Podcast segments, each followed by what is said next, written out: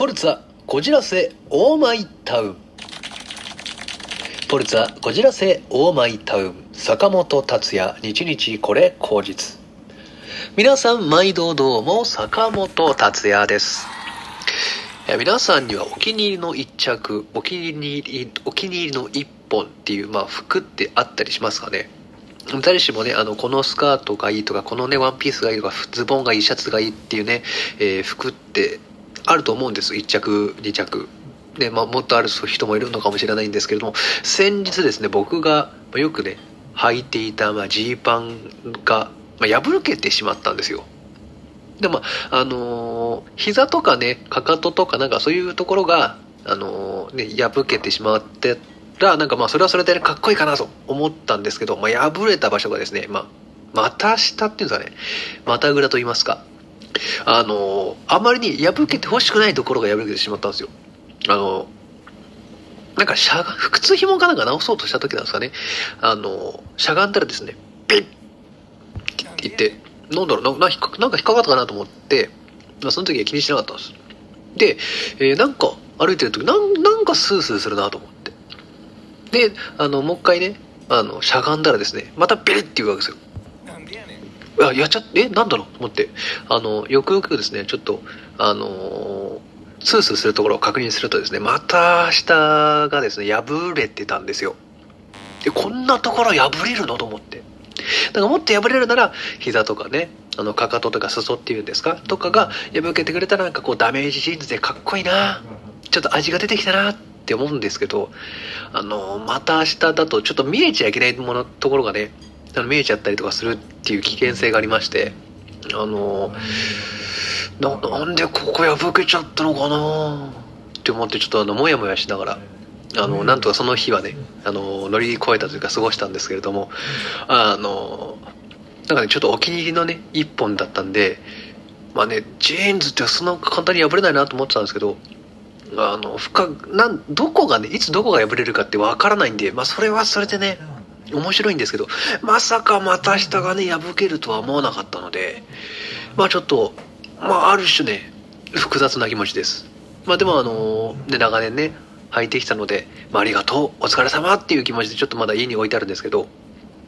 なのでね、なんか近々新しいジーンズ、デニムをね、買おうかな、どうしようかなって悩んでる、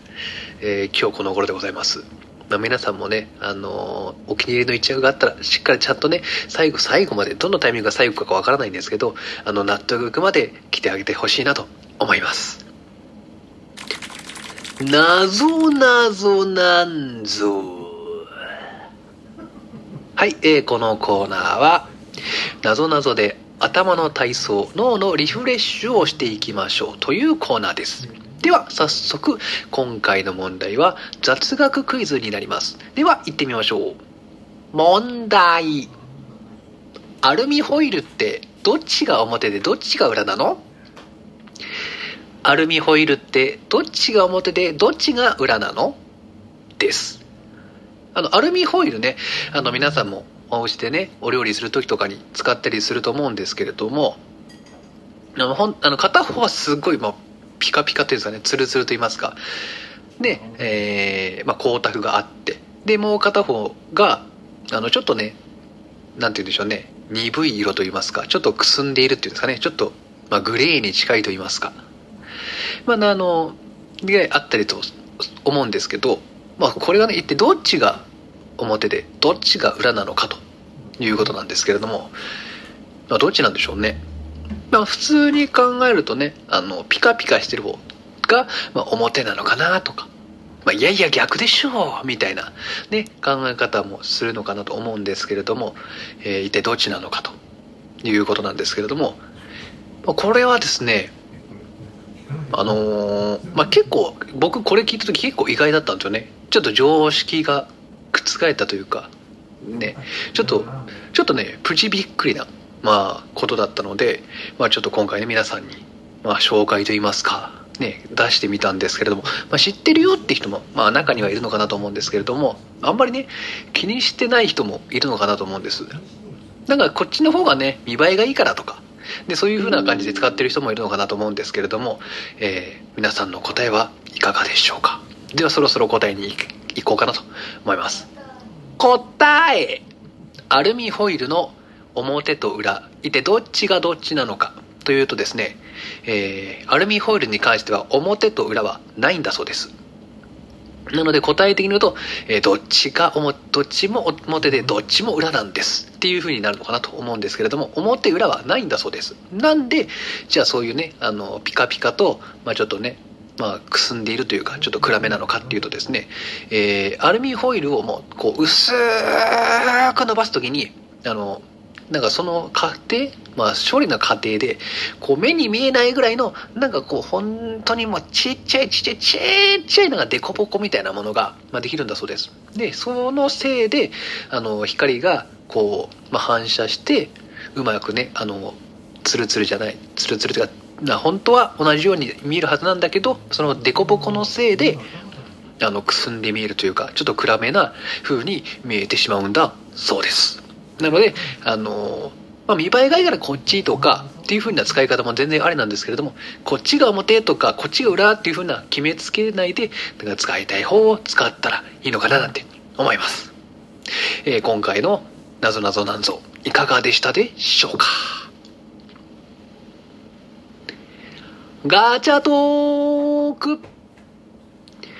このコーナーはお題ガチャから出されるトークテーマに沿ってトークしていくコーナーです。今回のお題はこちら。ガチャ最近覚えた言葉について説明してください。えー、これ最近覚えた言葉っていう言い方もちょっとあれなのかもしれないんですけど、あの、4月のあの、終わりか5月の頭ぐらいに、あの、まあ、名探偵コナンの、まあ、劇場版、まあ、映画がね、コナン君の映画が公開されたと思うんですけれども、あの、